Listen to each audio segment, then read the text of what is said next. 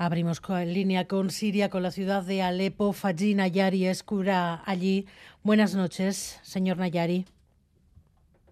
Hola, hola, buenas noches. Hola, hola, muy buenas. ¿Cuál es la situación ahora, ahí mismo, en, en Alepo, tres días y medio después del terremoto? Bueno, bueno, la verdad que todavía todavía estamos eh, sacando la gente de, bueno de, abajo del bajo de los escombros no que tenemos eh, toda la gente tiene todavía miedo que estamos muchísima gente eh, no puede volver a sus casas porque han sido muy dañadas eh, hay muchas casas que se destruyeron o edificios y entonces nosotros hemos abierto eh, las parroquias, los colegios, los centros eh, católicos, todo lo que todo lo posible para para intentar recibir a toda la gente, la mayoría de la gente, ¿no? Y entonces hay muchos jóvenes, muchos voluntarios ahora mismo están trabajando mano a mano, ¿no? Para para conseguir eh, eh, bueno las comidas, las ropas, porque hay gente que, que ha perdido todo. Eh, bueno, no mucha tengo de esa ahora gente, mismo cifras oficiales. Sí, dime. Le decía que mucha, mucha de esa gente que ha perdido todo, que ha perdido sus casas, que ha perdido todo lo que tenía, está refugiada ahora, en, ahora mismo en la iglesia en la que usted está. Sí, sí, la, la, iglesia está haciendo todo lo posible para, para estar uh, al lado de esta gente, porque nosotros ahora mismo como, como iglesia en Alepo, pues estamos haciendo todo lo posible, abierto, hemos abierto todas las salas de las iglesias, que uh, todo lo posible y para, para intentar ayudar a toda la gente, ¿no? Porque también lo que pasa que también uh, muchas iglesias que han sido dañadas a causa del terremoto y entonces hay muchísima gente pues estamos uh, intentando recibir pero lo que está pasando un poco la situación muy difícil muy complicada. Ahora mismo hace mucho frío aquí en Alepo. Estaba lloviendo bueno llevamos un, una semana lloviendo. Ahora mismo hoy y ayer no está bien pero hace mucho frío.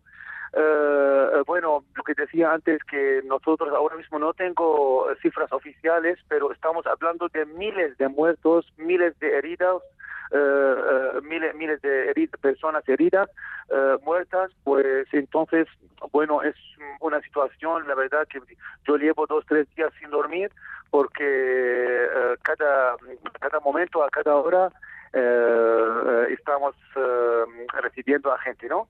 Eh, lo que está pasando después de tres días del terremoto, que todavía, todavía cada hora o cada dos horas tenemos las réplicas, réplicas de detrás de cada terremoto, ¿no? Y entonces hasta ahora la gente tiene miedo de, bueno, a, a quien tiene la casa bien, que tiene miedo de volver a su casa porque las réplicas pues vienen de, de vez en cuando uh -huh. y entonces eh, eso tenemos que tener paciencia hasta que toda la gente la mayoría están en choque eh, psicológico no y intentar poco a poco. Las, eh, las informaciones que nos llegan desde Alepo y también de buena parte de Siria nos hablan de ciudades destruidas, ciudades devastadas. ¿Es así, es esa imagen de devastación la que nos ofrece ahora la ciudad en la que usted está? Ahora mismo yo estoy en Alepo. Alepo está la ciudad al norte de, este país, pero claro que, bueno, de todo el país de Siria, pues Alepo ha sido la ciudad más afectada porque estamos muy cerca de la frontera de Turquía. Pero si queremos hablar también de hoy día, tenemos Latakia también, tenemos Hama, tenemos Homs, son los las la cuatro ciudades más que han sido, uh, uh, bueno, afectadas, ¿no? Pero Alepo, porque como estamos a 10.000 kilómetros solo de donde hubo, se subió el, el terremoto, pues por eso eh, estamos hablando aquí de Alepo de 7,5 grados ¿no? de, de ¿no? Y eso, la verdad, que ha sido fatal. Bueno, yo nunca hemos visto la verdad que si quiero describir lo que está pasando, lo que ha pasado, pues hemos visto la muerte delante de nuestros ojos. Eso lo, lo puedo traducir en árabe al castellano, ¿no? Pues hemos visto la muerte como como de, de, manera que nunca le imaginábamos que lo va, a pasar eso. Todavía hoy, tres días después, nos decía, siguen las réplicas durante todo el día de hoy. La gente está recluida donde puede, muchos en iglesias, en los pocos sitios que, que siguen en pie, todavía con mucho miedo de que pueda haber algún otro gran mm, terremoto que lo, que lo eche abajo, nos decía. Está llegando ayuda, porque entiendo que en una ciudad en la que se ha vivido la guerra, en la que las cosas no estarían muy bien antes de este terremoto, las cosas se con muchas necesidades, está llegando ayuda. ¿Tienen ustedes eh, con qué sacar a las personas de los escombros, con qué dar, con qué curar a los heridos, con qué dar de comer a la gente que ha podido sobrevivir?